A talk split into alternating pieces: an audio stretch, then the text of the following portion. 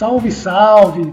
Eu sou o Marcelo Reck, redator da Mindset de Ribeirão Preto, e esse é o Hack Play. Chegamos ao décimo episódio e o podcast foi até São José do Rio Preto, São Paulo. O papo é com o Fábio Corradini Sereno, ex-diretor de criação da Maia, um cara que teve o trabalho mencionado diversas vezes por outros entrevistados. Diretor de arte por formação, ele traz muitas referências para os projetos que ele cria, como noticiário japonês para vender hambúrguer no interior de São Paulo. Falamos bastante sobre o tal monstro matador de fome, branding, design e outros assuntos. Se você ainda não conhece o trabalho do Fábio, confere alguns deles na página do RecPlay ou no site da Maia. Os links estão na descrição do episódio. Então já sabe, o Rec é meu, o Play é seu. Fábio, cara, obrigado aí pelo, pelo teu tempo para conversar com a gente, cara, e tu não foi um dos caras comentados por vários dos entrevistados do que eu já conversei antes. Então, velho, para começar aí, conta, conta um resumo da tua trajetória profissional. Marcelo, eu que agradeço, cara. É, fiquei surpreso e feliz aí com o convite. Não, não, acho que eu era um cara tão merecedor de estar aqui. Fiquei feliz aí também de ser citado ali pelo, pelos colegas ali. Bem bacana. Não seja tão modesto. Não, que isso. Eu sou, sou chucro mesmo. Então, eu comecei minha carreira e fiz toda ela aqui em São José do Rio Preto. É, comecei minha carreira mais ou menos com uns 16 anos como ilustrador, fazendo trabalho pequeno, assim, estampa para é, marca de roupa, mas nada assim, é, não era profissional é, é, interno na empresa, fazia quase que um freelance ali, né? E por ter essa inclinação mais por ilustração, gostar de design, acabei caindo na faculdade de publicidade. E por sorte, já na faculdade, consegui entrar dentro de uma agência onde comecei a trabalhar como né, assistente de arte. Né? E aí eu fiz toda a minha carreira aqui em São José do Rio Preto e dentro dessa, desse viés aí do, do diretor de arte acabei aprendendo, né? Não sei se aprendendo, mas por necessidade comecei a escrever também, a trabalhar com branding e fazer outras é, competências além da direção de arte, né? Eu fiz toda a minha carreira em São José do Rio Preto, né? Tive minha própria agência, a Lobo Guará Comunicação. Comecei com ela em 2011, fiquei mais ou menos até 2015, quando eu recebi o convite da Maia para ser diretor de criação lá. E fiquei lá até o fim do ano, dezembro, e agora tô com o job mais difícil da minha vida, que é uma construção da minha casa, né? Por isso eu tive que me afastar da agência, então agora tô como freelance também. Tá com, com um trabalho complicadíssimo, cara, como diz a própria campanha lá da Tigre, tô com obra. Cada vez mais se repete né, o mantra fazer mais com menos, mas no interior a gente acaba tendo que fazer bastante com pouco. Como, como tu conseguia fazer isso lá na, lá na Maia e tanto na Lobo Guará? É disciplina, né? A gente tem que disciplinar o cliente, a gente tem que disciplinar a nossa equipe, e a ideia criativa ela não pode ser um, uma exceção. Eu acho que mesmo sendo aprovado ou não, o cliente ele tem que se acostumar a receber caminhos criativos. A equipe ela tem que se acostumar a tentar defender um caminho criativo, mesmo que não seja o que seja, ó, foi pedido esse tipo de projeto, uma, uma campanha um pouco mais elaborada, mas acho que a gente tem que sempre tentar colocar um pouquinho de criatividade, educar o cliente, para ele se acostumar a ver que não, não tem mistério, né? Não precisa ter medo de, de sair da linguagem que ele está acostumado. Tu tem um trabalho né, muito destacado em brand, né? Tu acabou de comentar que se especializou nisso e é muito nítido na tua, na tua carreira. Brand é muito mais do que logotipo, algumas pessoas acabam né, desvirtuando o que, que é o significado. O que, que realmente é, é esse brand e, e, qual é o teu processo ou metodologia para desenvolver esses projetos que, que são bem destacados? É, o brand ele surgiu na minha vida quando eu, estava com a minha agência, né, a, a Guará, porque na minha carreira dentro das outras agências, os projetos sempre chegavam como, ah, é um desenho de um logotipo, e era uma coisa é, rasa, né? Então a gente fazia lá uma, duas, três opções e era aquilo que era vendido e aprovado para o cliente. E dentro da minha agência ali, a gente começou a ter uma demanda de uns projetos um pouco mais completos. E aí que eu fui estudar, e eu era muito fã da, da, da Tátil Design, por exemplo. Porra, ficava maravilhado com aquilo, com os trabalhos da Ana Couto. E comecei a estudar e ver que, porra, meu, eu só tava arranhando a superfície do negócio, né? E o branding, ele fala de marca, né? E a marca, ela não se restringe só à identidade visual. Ela é, a, é o tom de voz, é, é, é a forma que a gente trabalha os pontos de contato, é o posicionamento, o propósito da marca. Então, todo, assim, o brand trabalha as estratégias para definir tudo isso e fazer realmente uma marca, né? Aprovação. E a partir do momento que eu tive essa consciência maior do que era o brand, eu consegui participar de, de mais etapas, como planejamento mesmo, desde o planejamento inicial, projeto de naming, definir tom de voz da marca, fazer todo realmente o trabalho que envolve uma marca. E eu acho que o futuro é esse. Eu acho que o branding tem um campo enorme aí. Ainda tem a mesma sensação de estar tá só arranhando a superfície do negócio. Tu falou de posicionar. Como é que marcas, né? A gente vê isso muito em São Paulo, se fala muito em branding, mas como os clientes do interior podem se aproveitar do, do branding para se posicionar e como é que tu faz para levar tudo que o branding oferece para o dia a dia do cliente? Toda marca, né? Ela, ela parte hoje de uma definição de propósito. Então o cliente ele tem que entender isso. O pessoal muitas vezes aí chega com a ideia do, pô, tô abrindo um negócio, preciso de um logotipo e preciso rodar para ganhar dinheiro e não é por aí, né? Então, se você não, não colocar essa, essa, essa alma no negócio, o negócio vai patinar. E, e, e, a melhor forma da gente mostrar isso é com exemplo, né? Então, sempre que eu tenho um, uma demanda de um projeto de brand, eu, eu, eu tenho alguns estudos de caso que eu mostro e eu tento educar o cara para mostrar que, porra, olha, o que esses caras estão fazendo e vamos tirar proveito disso também para você, porque principalmente aqui no interior, quem faz um trabalho mais completo de de marca é, é, tem um destaque e uma segurança de, de rodar um negócio muito maior, né? Num terreno mais sólido com, a, com o brand feito, né? Baconzilla, que, que eu acho que é um dos, dos grandes projetos, que eu imagino que tem um carinho muito grande por ele, foi uma campanha muito premiada e com, com todos os méritos. Eu acho assim, ela muito diferente do que a gente está acostumado no interior, porque ela, é, ela é divertida, ela tem um visual diferente. Entre as muitas coisas que eu gosto dela, é que ela pega um detalhe do produto e faz ele ser grande, explora isso, como as boas campanhas de São Paulo fazem. Eu acho que isso é um, um grande mérito que vocês conseguiram. Como nasceu esse, esse Baconzilla? É, qual foi o processo de criação? Como, como que vocês chegaram lá naquele, naquela linguagem de um, de um noticiário japonês que, para quem não conheceu a campanha ainda, dá uma acessada lá na, na na página do Hackplay que tem o, o vídeo da campanha. A campanha do Baconzilla ela, ela surgiu de uma necessidade do, do restaurante. Era um restaurante focado em produtos de bacon. Mas não era uma hamburgueria, então. Não era uma hamburgueria, né?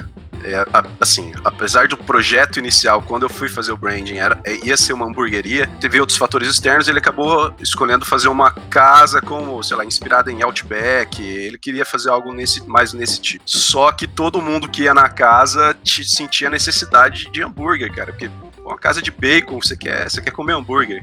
É, é o casamento perfeito e, e, ele percebeu que a água tava batendo na bunda ali. Então ele teve essa campanha emergencial de um lançamento de um cardápio de hambúrgueres, né? E essa campanha, na verdade, ela não tava para mim, tava só na parte mais estratégica ali, já tinha entregado o branding e tal. Só que eu percebi que essa que a campanha tava passando do prazo, o cara tava já desesperado, então foi uma coisa meio de 30 minutos ali, escrevi um pré-roteiro, chamei ele. Nesse pré-roteiro eu falei para ele que só falar de um cardápio de hambúrgueres eu acho que a gente não teria o peso necessário para desfazer esse mal-estar de uma casa que vende bacon não ter hambúrguer, entendeu? Eu achei que ia ficar um pouco com uma cara de, ah lá, estão tentando refazer a, o erro ali, né? Consertar a cagada de não, não ter hambúrguer desde o início, né?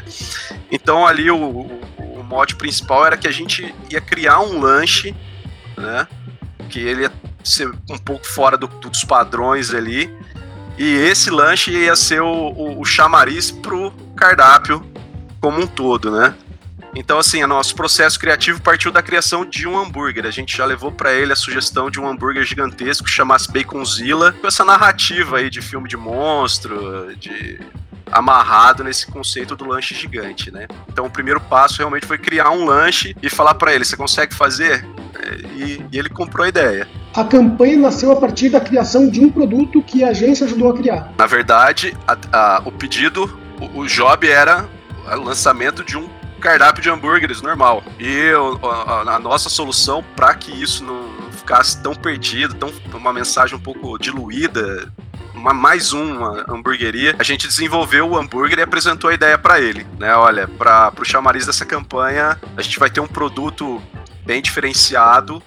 E aí o cardápio de como um todo a gente vem com ele assinando a campanha, né? Então o ponto principal foi criar um produto que fosse o carro-chefe de, de, todo o nosso diálogo ali. É, então, assim, um negócio legal dessa campanha foi que a, a, gente, como agência, a gente se meteu dentro da cozinha do cara, né? É, ideias de receita, para que esse esse produto fosse muito interessante. Tivemos a sorte também de que, como você falou lá no começo, a gente tem que fazer bastante com pouco. É, uma, a gente pouquíssima verba, então uma produtora também trabalhou ali no limite, né, para a gente conseguir viabilizar isso, a digital produtora. E os roteiros, assim, para mim foi, foi fácil de fazer, porque como era um lanche com nome que trazia referência de Godzilla, filme de monstros, coisa japonesa, eu busquei lá na minha infância referência de, de coisas que eu gosto. Então, é, o filme foi bem fácil de escrever, né? Foi bem natural. E o cliente gostou muito, comprou a ideia, achou uma coisa que ele não estava esperando ali,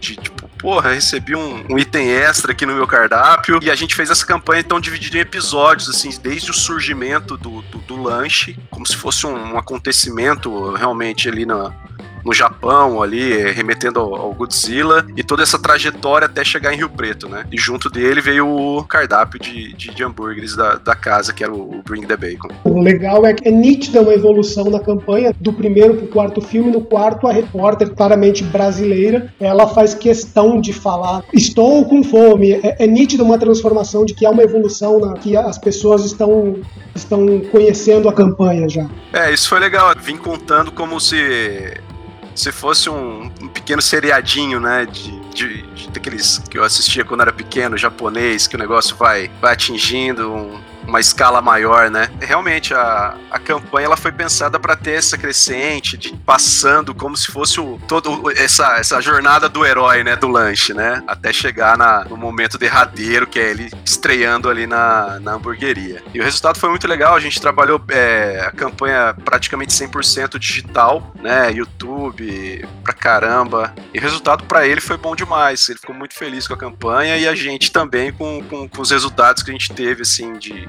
de recepção de outras agências, de, de outros profissionais, assim, dos festivais, que a gente ficou feliz demais.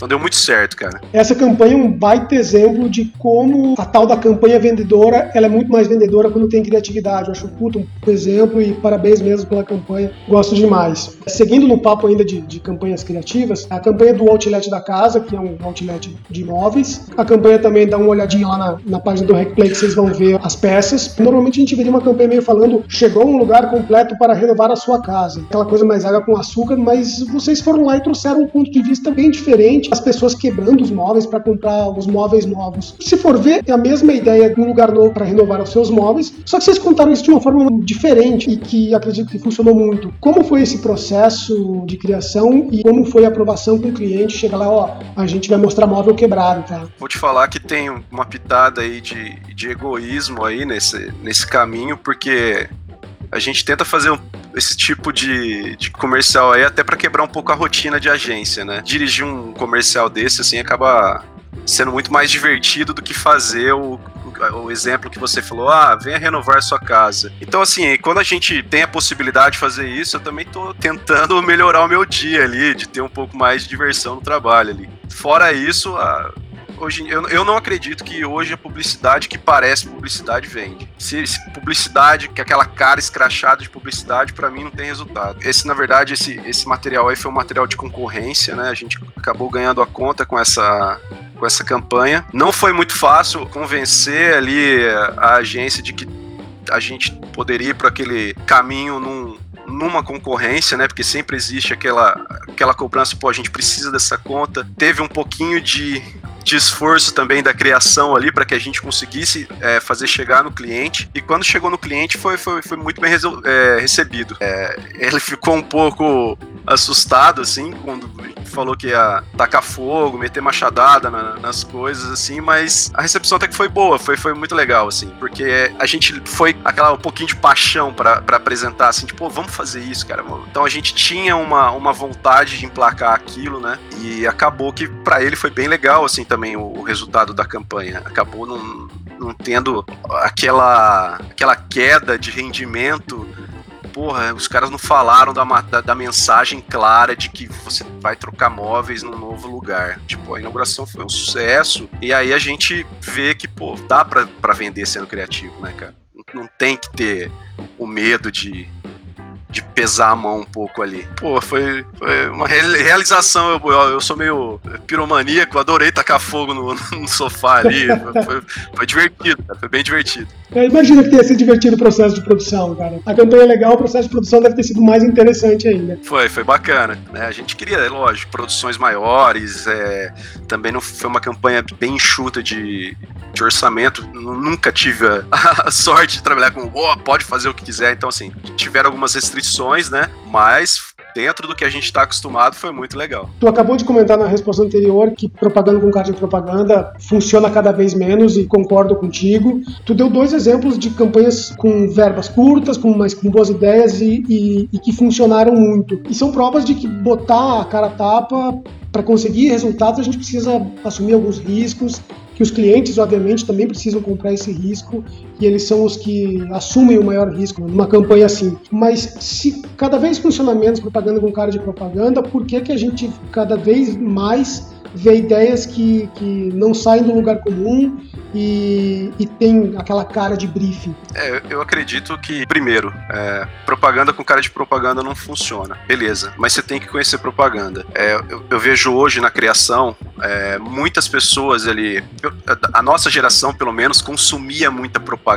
Sabia o que tinha sido feito, é, como a galera quebrava essa fórmula do, do lugar comum. E hoje eu vejo que essa geração mais recente, porque ele dá de velho aqui falando de geração, né? Mas, assim, a galera tem menos referência do que é bom do que já foi feito. Eu acho que a criatividade ela, ela é aprendida, é processo e, e, você vê o que funciona dentro de uma linguagem criativa é importantíssimo. E essa falta de interesse pela propaganda que a gente fala de, pô, a propaganda com cara de propaganda não funciona, ela não pode partir do criativa. É, apesar da propaganda com cara de propaganda não funcionar, nós criativos a gente tem que ter uma base muito bem formada. E isso parte não só da criação, do, de todos os departamentos da agência, para que a gente consiga ali sair do lugar comum e mostrar uma, uma, uma campanha com, com, como se fosse um conteúdo interessante para quem está vendo, né? Então, assim, a, a, a, ideia é sempre tentar fazer um conteúdo que, pô, até que eu assistiria isso aí sem pular, sabe? Alguns segmentos de negócio têm um padrão de comunicação mais sério, mais, mais conservador, e a área de saúde é um, é um desses, desses segmentos. A revista Icard, né, que é focada em médicos,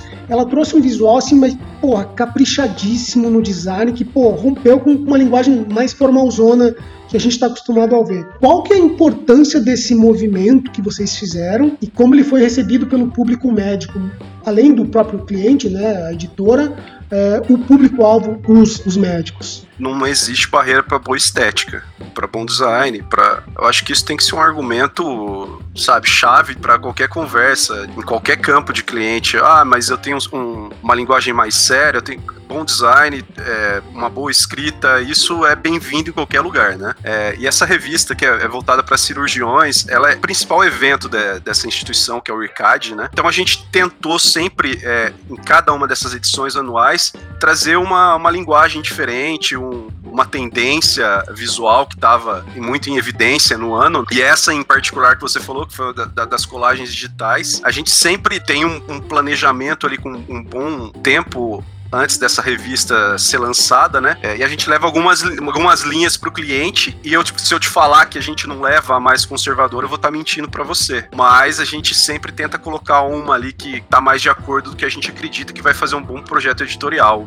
um projeto gráfico interessante. Porque, do mesmo jeito que a gente não acredita em, em propaganda com cara de propaganda, a revista também tem que ter uma, um apelo, tem que ser interessante de alguma forma, porque o assunto ali dentro já é denso. Então a linguagem pode ser trabalhada de uma forma um pouco mais agradável, mais leve, né? E dentro do fazer bastante com pouco, a gente aprovou a ideia, ele adorou a, a ideia de, de colagem colagem digital, só que a gente não conseguiu aprovar nenhum ilustrador, nenhum designer que faça isso. Então, meio que fazer na marra ali, vamos fazer para fazer acontecer, né? É a nossa realidade de, às vezes, ter que suar um pouco mais ali para emplacar o que a gente acredita. Em tempos cada vez mais digitais, a vida das pessoas mudou muito junto com a tecnologia. E a maneira de criar campanhas também mudou. Como não se transformar em ruído publicitário? Branded content, né? Que é produzir conteúdo. Se a gente. A, o mundo desaprendeu a, a, assistir publicidade, propaganda, né? Pra gente, da nossa época, era a gente. Era até uma atração ver um comercial bem feito, a gente cantava o jingle, a gente via um filme que acabava virando, que nem o, o os do Washington, que eram, virava um clássico, virava praticamente cultural um, um, comercial. E a gente desaprendeu. Hoje a gente tem a opção de pular propaganda. Então, essa geração, sei lá, de 20 anos, eles não sabem mais o que é ser obrigado a consumir propaganda. Existe a opção de pular propaganda. Então, a gente tem que fazer, produzir conteúdo, parar de produzir propaganda, é lógico, baseado em dados, fazer vender, mas a gente tem que trabalhar a marca de uma maneira que ela soe interessante e não como uma pilantragem de, olha, eu preciso que você me compre. Tu comentou aí sobre, sobre conteúdo. Cada vez mais o conteúdo está associado ao inbound, que eu acho que não é só isso, né? A gente comentou lá de passado, nós estamos aqui tendo um momento de dois velhos conversando. Aqueles filmes de 30 segundos eram um puta conteúdo que, por mais que as pessoas não tinham como popular, era muito legal assistir. O conteúdo é só inbound mesmo? Ou como é que tu vê tudo isso? Não é só inbound. É tudo que ganhe o cara. É tudo que faça a pessoa parar para prestar atenção em você. Eu acho que o primeiro grande case de, sabe, de ganhar atenção e a marca não ser protagonista de uma campanha é, são os retratos da, da Dove. Aquilo ali você tá colocando a marca em evidência, mesmo ela estando num segundo plano e com conteúdo que todo mundo viralizou. O tiozinho do WhatsApp recebeu, a galera que não quer consumir propaganda recebeu porque o conteúdo é legal pra caralho. Aquilo é um conteúdo interessante. Aquilo dá vontade de assistir. A nossa busca é essa. Às vezes quando a gente tenta fazer, sei lá, o lanche do Baconzilla, é de tentar, pô, é legalzinho aí, cara, presta atenção um pouco. Então, a geração de conteúdo é, é, tudo que faça a pessoa que não é consumidor de propaganda difundir isso igual era antigamente, né? Concordo contigo nesse, nesse sentido. Que trabalhos fora dos grandes centros de São Paulo estão chamando a tua atenção? Ó, eu sempre acompanhei assim, é, principalmente através dos festivais, né? As agências clássicas aí de, de Ribeirão, assim, que a gente aqui sempre falou, pô, esses caras são grandes, né?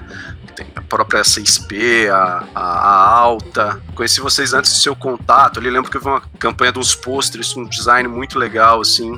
Ah, aquela amp propaganda, sempre trabalhos bacanas. Eu sempre fui muito fã do que a Sanfona produz em termos de filme. Tenho meu amigo aí da, da Online, Daniel, aí que sempre em contato com ele. Os caras estão numa pegada aí de performance digital boa pra caralho. Tem a abelha rainha ali, que é o Vinhático, é aqui de Rio Preto também. Eu sinto essa, essa, essa vontade nessas agências de estar tá trabalhando, tá resgatando a criatividade. A gente falou de, de fora dos grandes centros, e o que, que dá para aproveitar dos grandes centros ou das grandes empresas e adaptar para os mercados do interior e de capitais menores, não só de interior, porque tem, tem outros mercados também. O que mais me chama atenção hoje é ver essas agências indies que estão transformando transformando o mercado, fazendo publicidade criativa sem estar tá dentro do, do aquele formato da, das agências grandes. Eu, eu preferia mesmo espelhar nesse, nesse tipo de movimento. Você vê o próprio Flávio Waitman, que também é de Rio Preto, que já trabalhou aqui com a, a agência dele lá, Tech Soul, acho que é de Curitiba, ou fazendo um trabalho foda. Outras agências da Índia aí ganhando canes e eles focando em criação. Tem agências que estão falando assim, ó, a parte de planejamento, parte comercial, mídia eu não faço fazer só a parte criativa. É óbvio, para nossa realidade ainda é muito distante.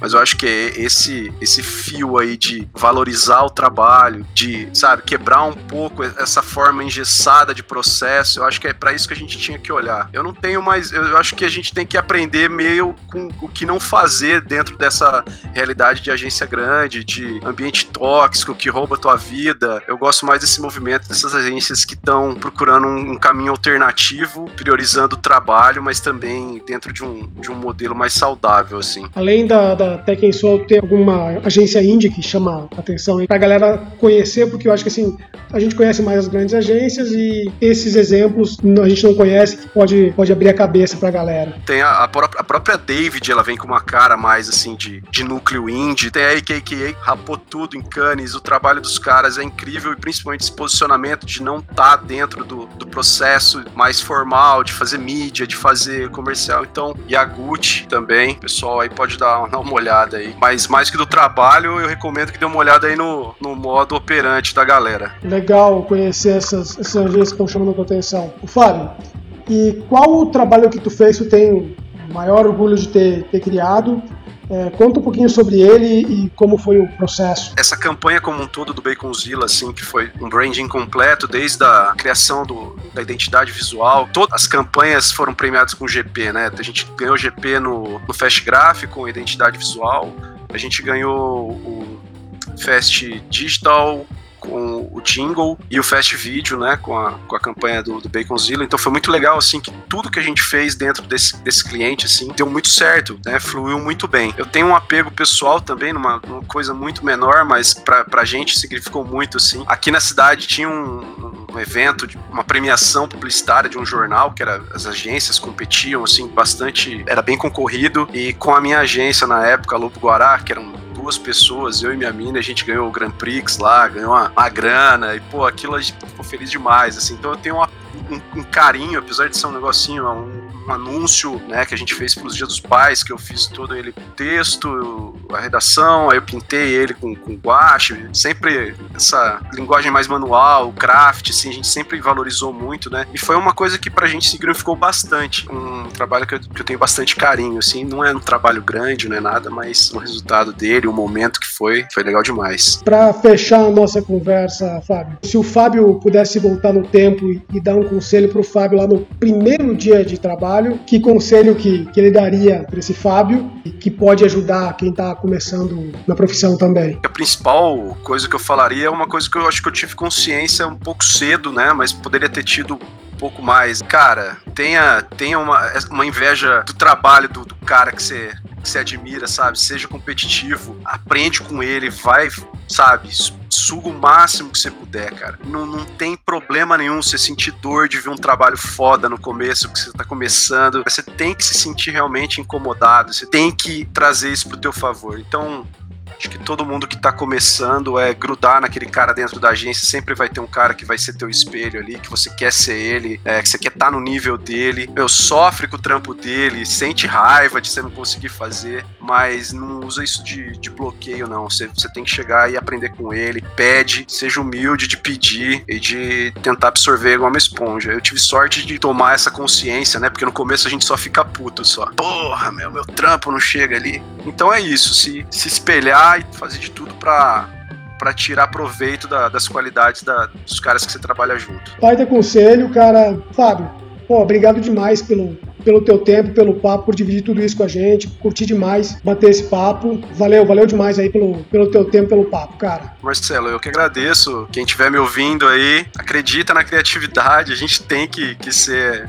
a resistência disso. E assim a gente faz o nosso, o nosso nossa rotina bem melhor do que só trabalhar no automático. Sejam egoístas aí com o dia de vocês, que é muito mais legal trabalhar com, um projeto bem elaborado e que vai dar prazer de ver na pasta depois. Um abraço para todo mundo. Apito final, fim de jogo. Fábio, obrigado mais uma vez por esse papo. Agradecimento a Totini Produções, que dá aquela salvada no áudio. E obrigado a você que ouviu o episódio até o fim. Se gostou da conversa, dá um joinha depois, acesse a página do RecPlay no Facebook e compartilhe o episódio. Conhece algum amigo que vai gostar desse papo? Manda um link pelo WhatsApp. Assim você dá aquela força para a mensagem chegar mais longe e trazer mais gente para a conversa. Vamos discutir juntos a publicidade dos mercados regionais e melhorar os trabalhos de todo mundo. Então até o próximo RecPlay com mais um convidado. Aquele abraço.